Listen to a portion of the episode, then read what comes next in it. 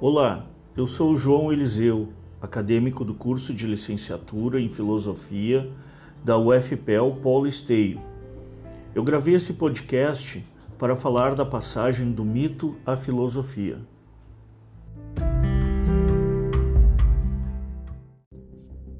A palavra mito vem do grego mitos, que significa palavra expressa ou narrativa.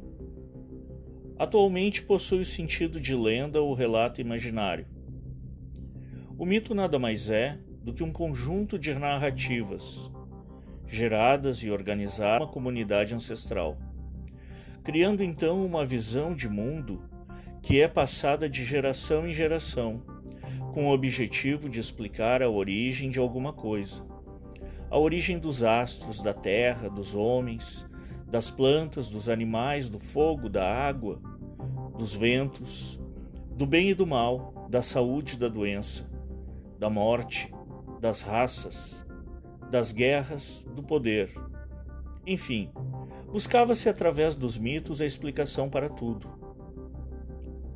O mito não pode ser considerado o resultado de um delírio. Não é uma mentira. O mito teve o papel de oferecer uma visão da realidade e explicar as coisas que ainda não haviam sido justificadas. O mito é, na maioria das vezes, a primeira leitura de um mundo, ponto de partida para a compreensão do ser.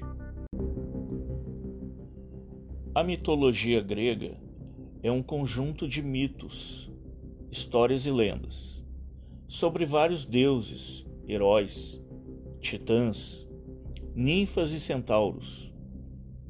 A mitologia grega originou-se da união das mitologias dórica e micênica seu desenvolvimento ocorreu por volta de 700 a.C. Pode-se dizer que na Grécia Antiga a religião era politeísta, pois os gregos adoravam a vários deuses. As principais fontes a esse respeito foram escritas no século VIII a.C. por Hesíodo e por Homero. Na Teogonia de Hesíodo são tratadas a origem e a história dos deuses gregos. Nas narrativas Ilíada e Odisseia são descritos os grandes acontecimentos envolvendo os heróis e deuses. O mito não se importava com as contradições, com o fabuloso, com o incompreensível porque esses eram os traços da narrativa mítica.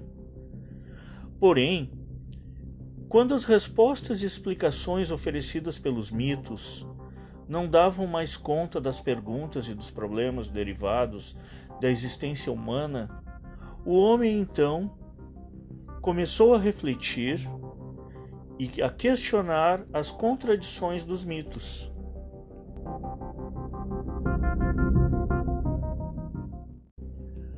Ao mesmo tempo que os mitos passaram a ser questionados, a própria história da Grécia desenhou alguns aspectos que permitiram o início da filosofia.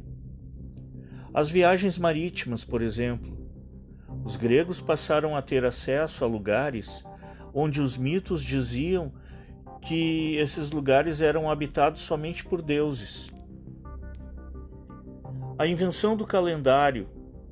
Os aprenderam a calcular o tempo segundo as estações do ano e as horas do dia. Aprenderam que o tempo era algo natural e não um poder divino.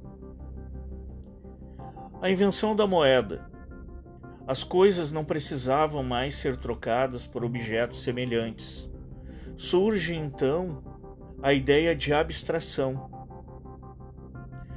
o surgimento da vida urbana, um ambiente de troca de conhecimento favorável ao surgimento da filosofia. A invenção da escrita, como a invenção do calendário e da moeda, revela o sentimento da abstração. Pode-se agora escrever os pensamentos. E por último, a invenção da política, né, que é um somatório de todo esse processo evolutivo né, da, da, da Grécia. Né? Surgem as leis como expressão da vontade de coletividade. Surge o espaço público. A política estimula um pensamento e um discurso que todos podem compreender, discutir, comunicar e transmitir.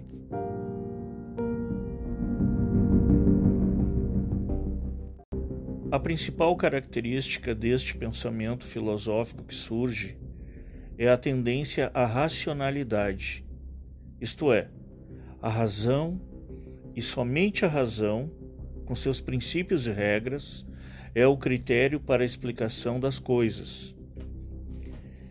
Também não posso deixar de mencionar que o pensamento filosófico predominante no Brasil tem como raiz o pensamento grego, o pensamento ocidental, a partir do qual foram construídos os princípios para os conceitos de razão, de ciência e de ética.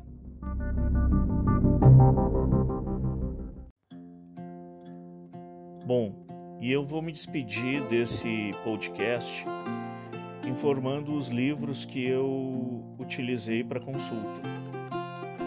Começo com Introdução à Filosofia, do NEPFIL Online de 2014, do professor Robinson dos Santos. O Convite à Filosofia, de Marilena Chauí, da editora Ática. E o livro Filosofando Introdução à Filosofia, da Maria Lúcia de Arruda Aranha e da Maria Helena Pires Martins, editora moderna.